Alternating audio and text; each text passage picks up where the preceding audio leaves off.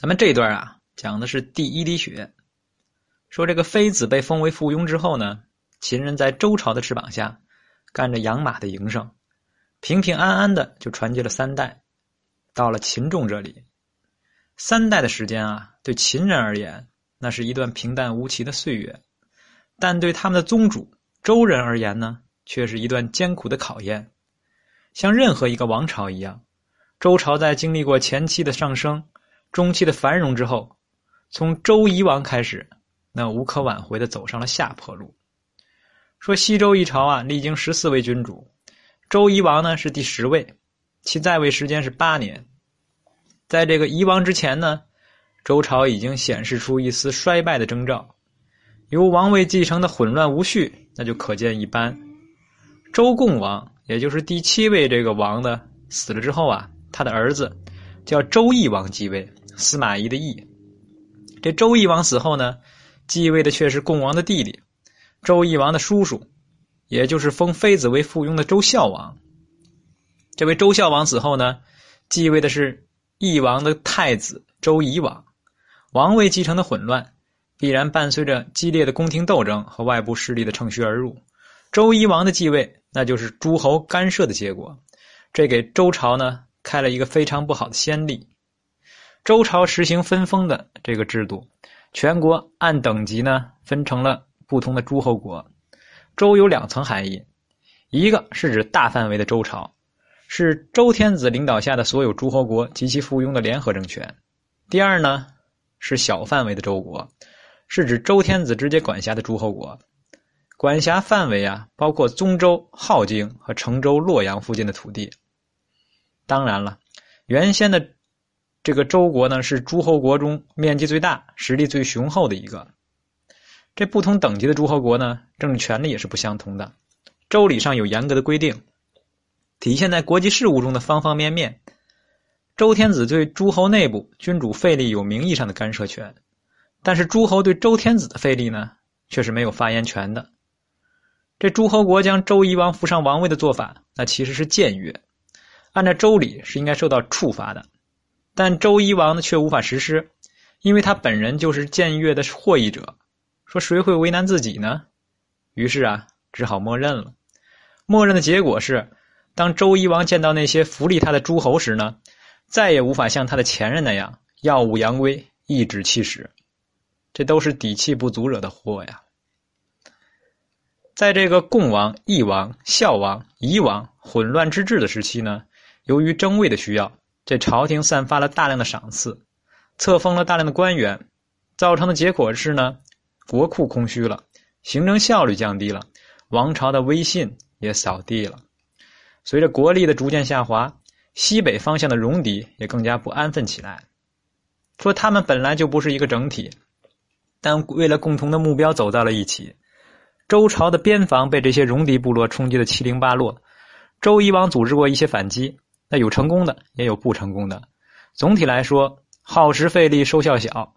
以周朝笨重的兵车，正规军对抗灵活的戎狄骑士，那结果如何呢？说用脚趾头想都能想明白。说这么打下去啊，总归不是个办法。周夷王想到了一个新的解决方案，那叫做以戎制戎。具体做法呢，就是在荆棘附近培植对周朝有好感的戎狄部落。或准戎狄部落，以达到保卫荆棘的目的。正是由于周朝长期推行这一边防政策，秦人才得以实现从附庸到大夫再到诸侯的三级跳。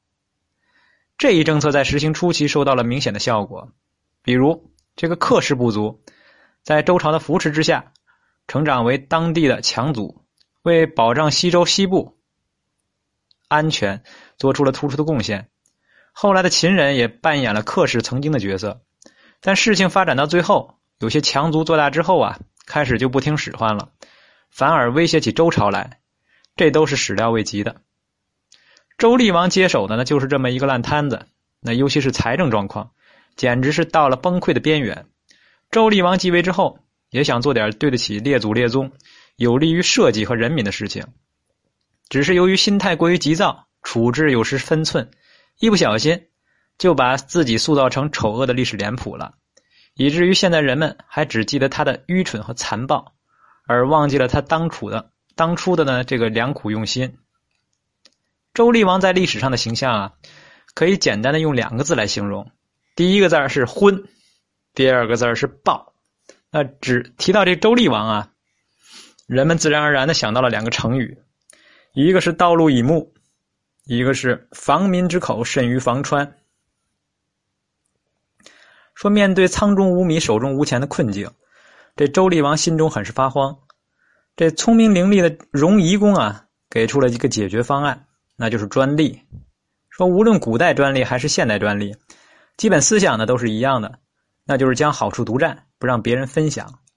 这荣夷公提出的专利呢，就是将全国的山川、森林、牧场还有矿产等这个土土土地之外的资源呢，受到周天子的直接控制之下。从理论上讲啊，周厉王有充分的依据这么做，因为呢，普天之下莫非王土，率土之滨莫非王臣。但事实却并非如此。长期以来，这些资源在周王、大臣和平民之间心照不宣的共享着，已成心理定势。周厉王若想吃独食啊，必然会受到其他利益相关势力的一致反对。这保守派大臣瑞良夫直面向周厉王提出了他的反对。提醒这周厉王要尊重传统，并深入阐述了原先的分配方案如何保证了上下级关系的和谐。但周厉王不为所动，强行推行，结果一如瑞良夫所料，遭到了举国上下的反对。王公大臣、黎民百姓纷纷通过合法途径向厉王表达不满。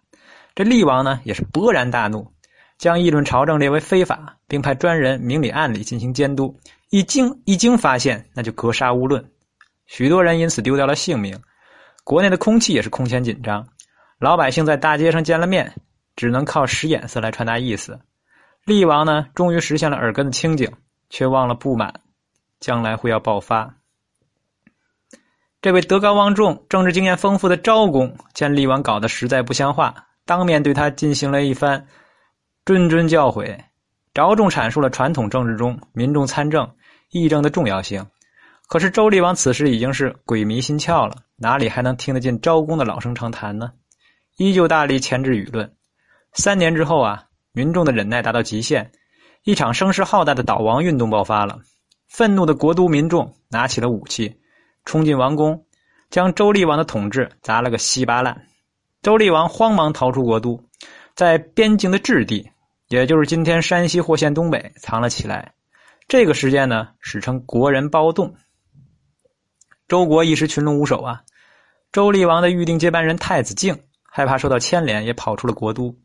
众人没有办法，只好推举昭公、周公两位德高大望重的大臣一起主持局面，史称共和执政，或者是周赵共和。这一年在中国的编年史上有着不平凡的意义。正是从这一年开始，中国历史有了连贯的编年史。那直到今天呢？请大家记住这一年。那就是公元前八百四十一年，这太子敬在国人暴动的最后关头，有过继位的机会，但是被他拒绝了，因为在他看来呢，他的父亲周厉王虽然昏聩，但毕竟还活在人世，有父亲在呀，自己不好做国君。周昭二公理解太子敬的心思，也就没有强求，临时管理周朝达到十三年之久。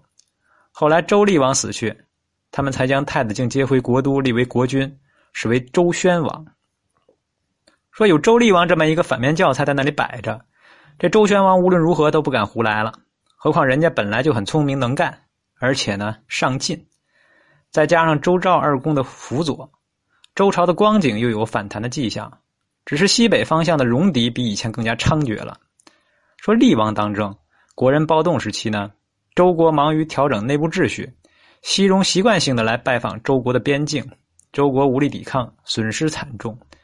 夹在周国和西戎之间的秦人，本来有大树可靠，但那个时候啊，大树无暇西顾，秦人只能独自承受犬戎的攻击，结果很惨很惨。他们最大的居住地犬丘就被西戎攻占了。如果大家还有印象，那就不难回忆起，犬丘的秦人呢，是太子成领导的那支，号称秦人的主脉。是申侯玩弄政治权谋，为他的外孙从周孝王那里争取来的。本来是要连申连周的，与这个西戎周旋，可不想呢，却灰飞烟灭。而将来恢复他的，却是被申侯排挤的妃子一支。这历史啊，真是有趣。叫塞翁失马，是焉知非福啊！后来周宣王，也就是周朝的第十三位君主继位之后呢，继续推行周以往的以荣治荣政策。秦人背负着血海深仇、国仇家恨，那是最好的利用对象。周宣王很大方的将秦仲的官职提了一下，由附庸升为大夫。周朝的政治结构横向分为天子、公、侯、伯子男这五级诸侯，纵向分呢，又有这个君卿、大夫、上士、中士、下士这六级官职。可见啊，这大夫呢虽然是正级正职正式编制，而且职位不低。